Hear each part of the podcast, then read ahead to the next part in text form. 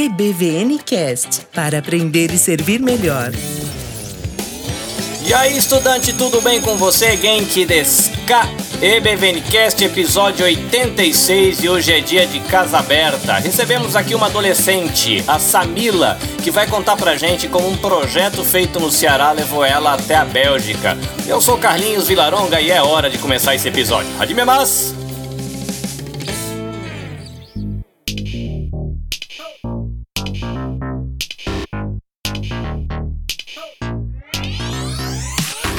Estudante, antes da gente ir para a entrevista, eu quero agradecer todo o pessoal da Visão Mundial, em especial a Juliana, da assessoria de comunicação, que gastou um tempão conversando comigo para ajustar a agenda de todo mundo para a gente conseguir fazer a gravação. Agradecer também a Clarice, que aparece no episódio, por tempo que ela dispôs aí para a gente poder conversar.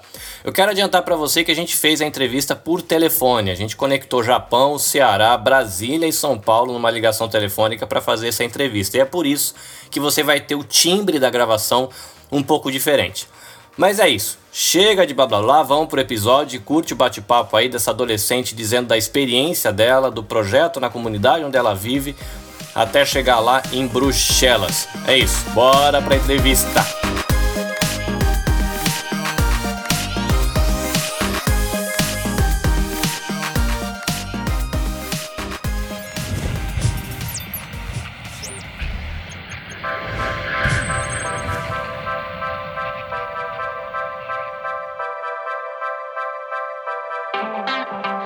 Muito bem, estudante, dia de casa aberta aqui no EBVNcast. A gente tem visita.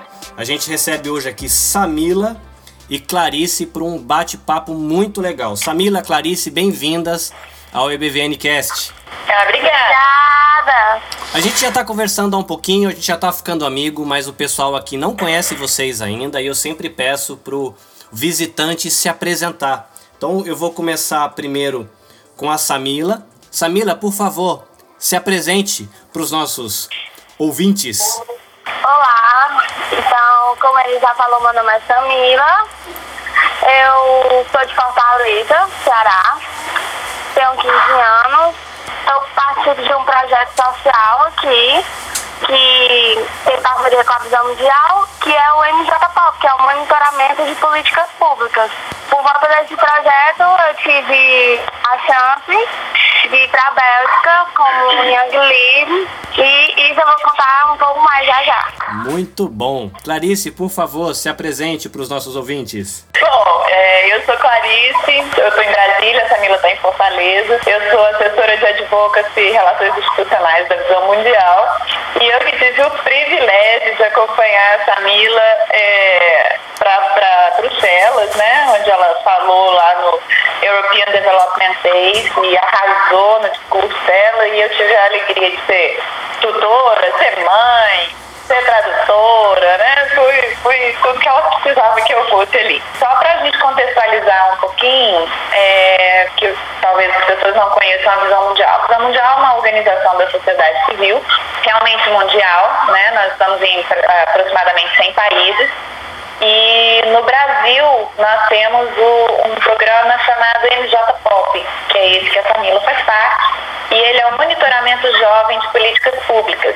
Então, são grupos de, de adolescentes que se reúnem nas suas comunidades e identificam é, questões que precisam ser trabalhadas, né? Às vezes pode ser a questão de uma rua mal iluminada e aí eles vão atrás de quem tem a obrigação de iluminar a rua, é, da violência, ou eles querem incidir sobre uma política pública. Então é um projeto de conscientização do jovem de que está na mão dele o monitorar, o incidir, o influenciar e fazer acontecer a política pública. E é, a WVI, né, que é a World Vision International, é, a área de advocacy, trouxe uma novidade, que é o projeto é, Jovens Investigadores. E o Brasil foi um dos países pilotos desse projeto. E aí a Samila foi parte dele, ela vai contar em detalhes tudo. O resultado, além de ter sido um, um resultado de pesquisa muito legal, foi um processo de aprendizado para os jovens que participaram muito interessante. E o resultado foi é, muito, muito rico não só de, de informação, de tudo, mas de aprendizado. Né? Então, é, isso é um pouquinho do, do, retrato da visão mundial. A gente hoje, no Brasil, nós uh, alcançamos mais ou menos 70 mil crianças né? E aí crianças, pela, pela Convenção Internacional, é de 18 anos para baixo. Então estão aí os adolescentes também, né? Nós estamos presentes em 10 territórios, em 10 estados. É, o MJ Pop, se não me engano, em 4 ou 5 estados, não tenho muita certeza. E a gente está aqui é, trabalhando duro para transformar a vida do, dos jovens das crianças que passam né, pelo, pelas portas da visão mundial, vamos dizer assim.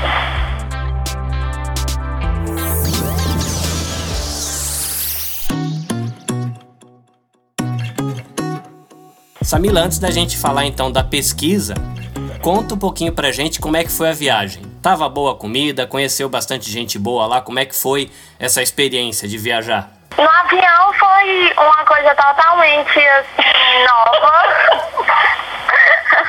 Então, foi assim, foi divertido, né? Mas foi também um pouco. Eu não sei explicar, assim, porque foi realmente uma coisa nova, assim. Agora lá, quando a gente chegou lá, é, era uma linguagem diferente. Eu conheci novos educadores é, e, com, e acho que uma das coisas mais incríveis é porque eu conheci outras meninas de outros países que também estavam fazendo a mesma coisa que eu, né? É, fizeram uma pesquisa e estavam ali para mostrar como é, era a realidade do seu país, da sua comunidade e que elas lutavam por uma causa, sabe? Então foi muito bom poder conhecer essas meninas. Uma era da África, outra era da Romênia. Então eram culturas bem diferentes, assim, então foi incrível. E lá, a Bélgica é a coisa mais linda. Sério. É muito lindo mesmo. Então é muito bom poder passear e ver coisas assim que você não, nunca tinha visto antes. Não é, é. Você nunca tinha visto aqui onde você mora. Então, e você poder experimentar outras comidas, sabe? É realmente tudo diferente, assim. Então, você fica rico, assim, de coisa, assim, cultura, sabe? E lá na viagem, o que, que você mais gostou? Foi de comer doce ou comer alguma coisa salgada? Os dois. Olha, que tem uma coisa que a Camila gosta é comer, não importa o quê. Eu comi tudo que eu tinha direito.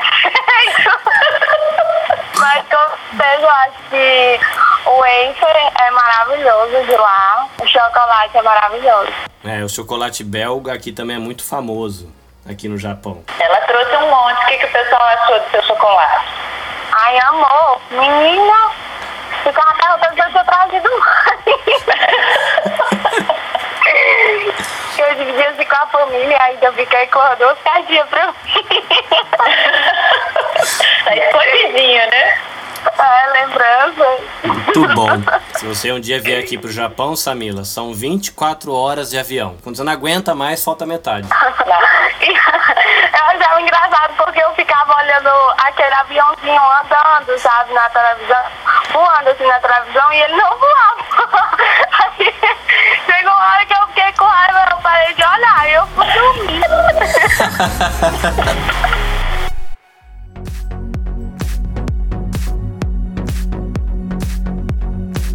Muito bem. Conta um pouquinho pra gente, Samila, como é que você conheceu é, o MJ Pop, é, o que você fez com o seu projeto, como que você fez, o que que você descobriu. Conta um pouco dessa história pra gente. Então, assim, o MJ Pop ele veio agora quando eu era mais adolescente, né? Só que eu sempre é, participei de atividades no projeto em si.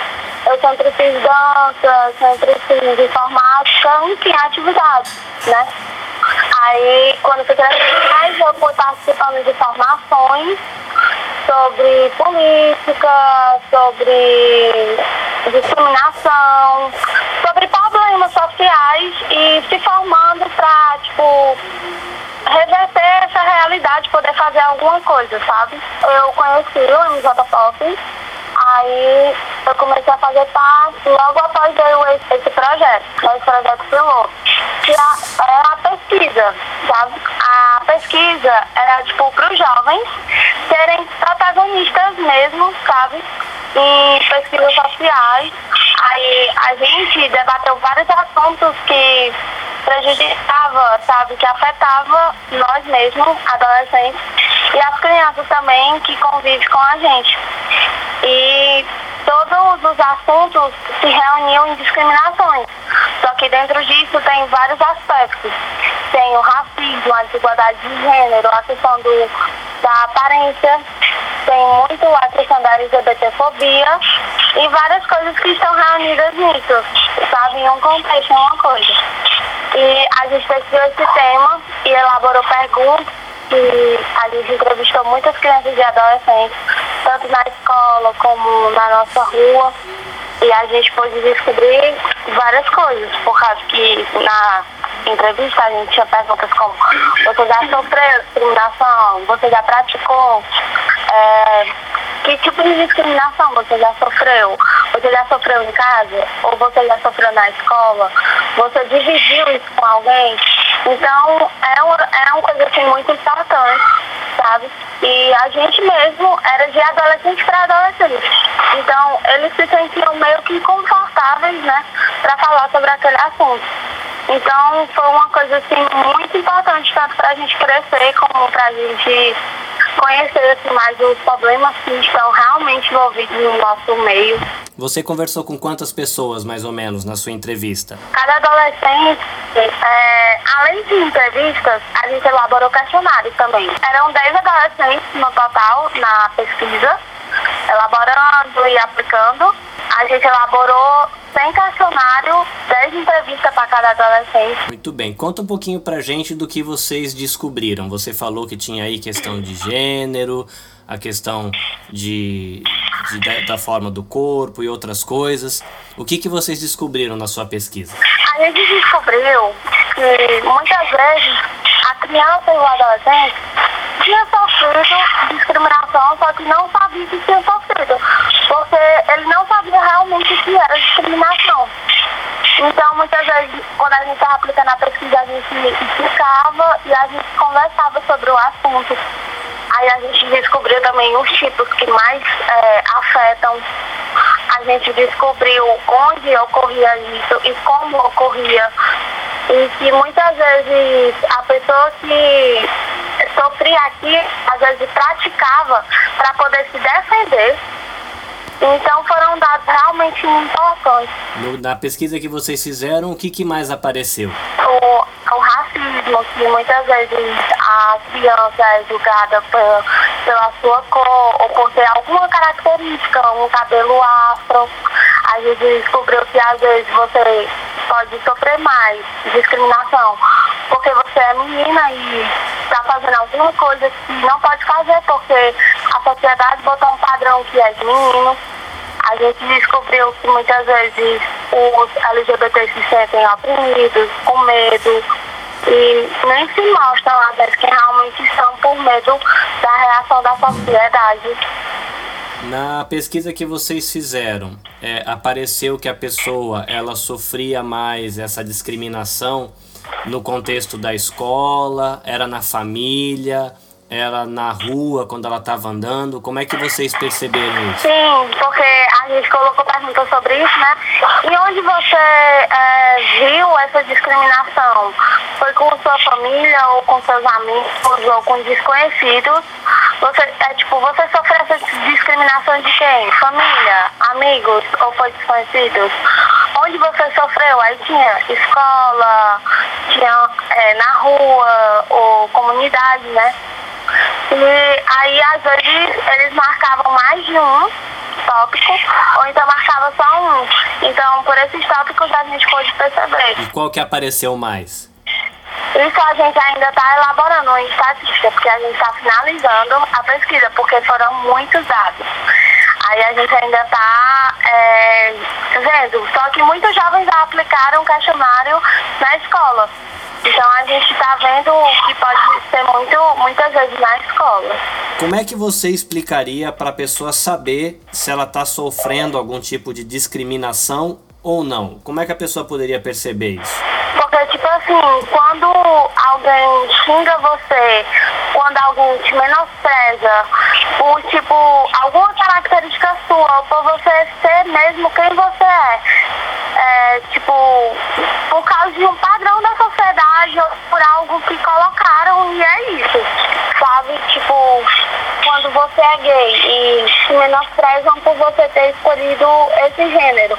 Ou quando você é menina e a sociedade colocou o machismo, sabe? O machismo ainda é muito presente na sociedade e você não pode fazer coisas de menino, como simplesmente jogar bola ou, sei lá, usar uma roupa curta porque você sabe, vai ser considerada como alguma coisa ruim, ou então essas coisas assim que te ofendem, você não pode achar isso normal, só porque isso foi colocado na cabeça das pessoas e tem que aceitar. Não, você não precisa aceitar isso.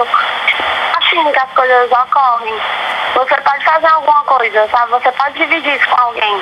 Eu percebi que você falou um pouquinho antes que no seu questionário tinha também se você tinha sofrido algum tipo de, de preconceito ou se você tinha também sido a pessoa que tinha feito isso. E que cuidados que a gente pode ter, na sua opinião, aquilo que você conversou com o seu grupo, para que a gente também não cometa esse erro? O que você acha que seria legal? Eu acho que eu acho que é muito a questão de você se colocar no lugar do outro, assim. Porque você pensar como a pessoa vai ficar ouvindo aquilo, sabe? Tem muito a questão de sim, se você se colocar no lugar da pessoa e pensar assim, ah, se fosse comigo eu não gostaria, ou então a pessoa não merece estar passando por isso, sabe? Para você não praticar isso, e você não precisa é, praticar essa discriminação para se defender sabe? Você pode tentar resolver de outra forma. Porque muitas vezes a pessoa que está praticando isso também já sofreu tanta discriminação, ou então é uma forma de ela se sentir superior às outras pessoas.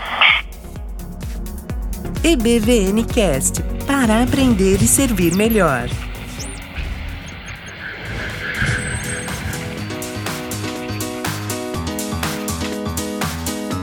E você está contando aí, você participou dessa pesquisa, teve a oportunidade de viajar, de falar sobre o que você aprendeu. Que palavra você deixaria para um adolescente que está te ouvindo? Eu acho que, primeiramente, é a questão do adolescente se conhecer e saber no que ele se encaixa, no que ele gosta e depois, é, tipo assim, às vezes o adolescente não sabe, mas ele tem uma força dentro de si que ele pode lutar para conseguir tudo o que ele quiser, sabe? E basta você querer, se você quiser, você vai atrás e você consegue. E não pode deixar os problemas que estão ao seu redor, sabe, as dificuldades se desmotivarem. Você tem que ser maior coisas. Você tem uma força dentro de si. Você pode não conhecer ela, mas você tem.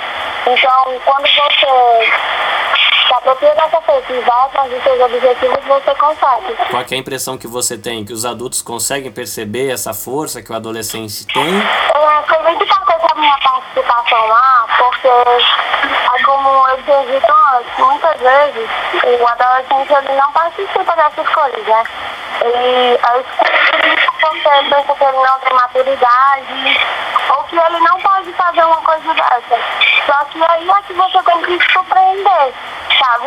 Mostrar que você pode sim, que a juventude é empoderada, que a juventude tem, pode fazer alguma coisa, sabe? Ela não tem que ser excluída das coisas. Então a participação do jovem é importante. E o adulto tem que compreender isso, tem que ver tem que garantir também participação da criança e do adolescente. Legal. Samila, você teve com a sua equipe a oportunidade de fazer a pesquisa, você disse pra gente que agora vocês estão trabalhando com os dados. Quando vocês acabarem de descobrir tudo o que vocês pesquisaram, o que, que vai acontecer com esse monte de informações que vocês construíram? Com certeza a gente não vai deixar pra lá, tipo, só fez a pesquisa e deixa de lado. Não. É o que a gente já estava conversando, a gente vai trabalhar em cima disso e vai fazer algo para reverter essa situação. Seja projetos na escola, tipo campanhas, sabe, para a gente reverter essa situação e conscientizar mais as pessoas. Ou a gente vai trabalhar, sabe? A gente poder é, é, conhecer, saber algo que possa mudar os jovens. E poderá para reverter isso. Legal. É bom ver a expectativa que você tem e eu espero que realmente vocês consigam, com o resultado dessa pesquisa, construir uma sociedade melhor, onde tenha mais respeito, mais diálogo e realmente tenha valido pena o tanto de esforço que vocês tiveram aí como grupo para fazer essa pesquisa e agora para trabalhar todos esses dados. Muito obrigada.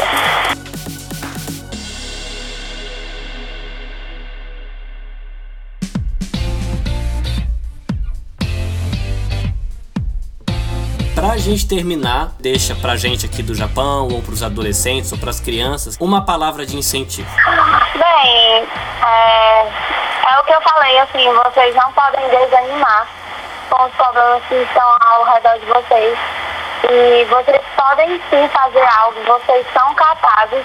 Não deixem que ninguém diga pra vocês que vocês não são capazes, porque vocês sim. Clarice, um pensamento para os nossos ouvintes difícil de falar depois da Samila, né? Porque ela, ela fala demais, arrasa demais tudo que ela fala. Mas uma coisa que me marcou nessa, nesse, nessa trajetória, das coisas que eu ouvi, das coisas que, que eu percebi da fala dela, é assim, a questão do, do adolescente entrevistar o adolescente é muito interessante por vários motivos. Primeiro porque eles é, decidiram o que eles queriam saber e como eles iam perguntar. E a maneira como eles perguntam é muito próxima de quem responde. É diferente de quando um adulto elabora uma questão para um adolescente responder. Quando é um adolescente com um adolescente, é uma conversa de igual para igual. E isso ela comentou em alguns momentos lá, assim, que ah, muitas, muitas pessoas falaram para esses pesquisadores adolescentes coisas que não falariam para adultos, né? Então, é, a minha, a minha mensagem para os adultos que estão ouvindo é realmente abrir espaço para que os adolescentes é, mostrem que eles também podem entender os problemas, é, pesquisar os problemas, que eles podem ter uma rede de apoio entre eles e que isso pode nos dar muito material para que a gente possa saber tratar corretamente os problemas, entender quais, quais são realmente os problemas, as dores que eles sentem. Né? Então, incentivar os adolescentes a conversar, a, a se expor de uns para os outros. Né? Eu acho que isso é muito importante. Interessa muito a, a realidade, o, o contexto local. Né? Os adolescentes são adolescentes em qualquer lugar. Então, é o que a Samila falou, o que você quer fazer, você é capaz de fazer. Então, é, cada um com a sua realidade, com os seus problemas dentro dessas realidades, vai ser uma coisa assim que independe da, da, do local. Não sei se eu estou me fazendo entender corretamente. A essência dos problemas, independente da realidade que, que os cerca, são os mesmos. E, e as soluções que funcionam para um lugar, na sua essência, funcionam em todos os lugares se elas souberem ser adaptadas para as realidades culturais. Né? Então, a minha mensagem é para que as igrejas, para que as comunidades que têm no seu meio adolescentes que, que estão se procurando no meio de, de uma nacionalidade, uma cultura, né, eles possam ser alcançados, abraçados por outros adolescentes também.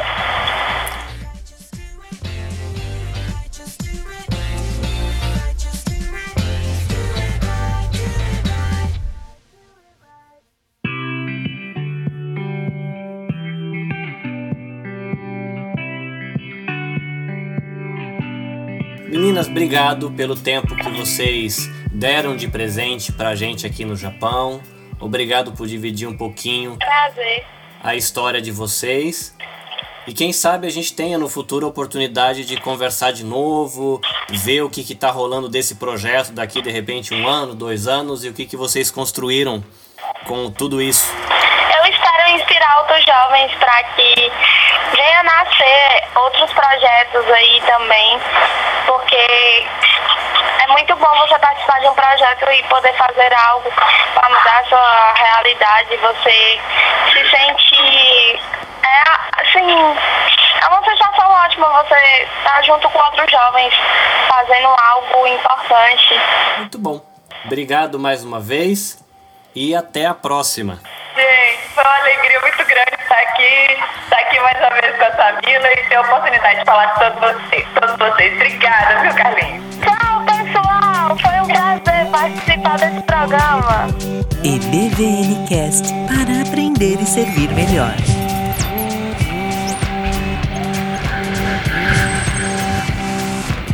É isso aí, estudante. Chegamos ao fim de mais um episódio. Lembrando você que você pode procurar por EBVNcast nos seus agregadores de podcast, como Apple Podcasts, Google Podcast, SoundCloud, Spotify. E também pode seguir a gente no Facebook e no Instagram. Mais uma vez, muito obrigado para toda a equipe da Visão Mundial. Parabéns, Samila, pelo seu projeto. Obrigado, Clarice, pelo seu apoio a Samila.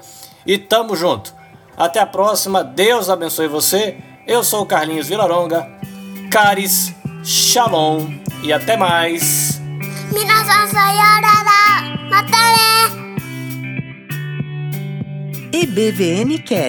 para aprender e servir melhor.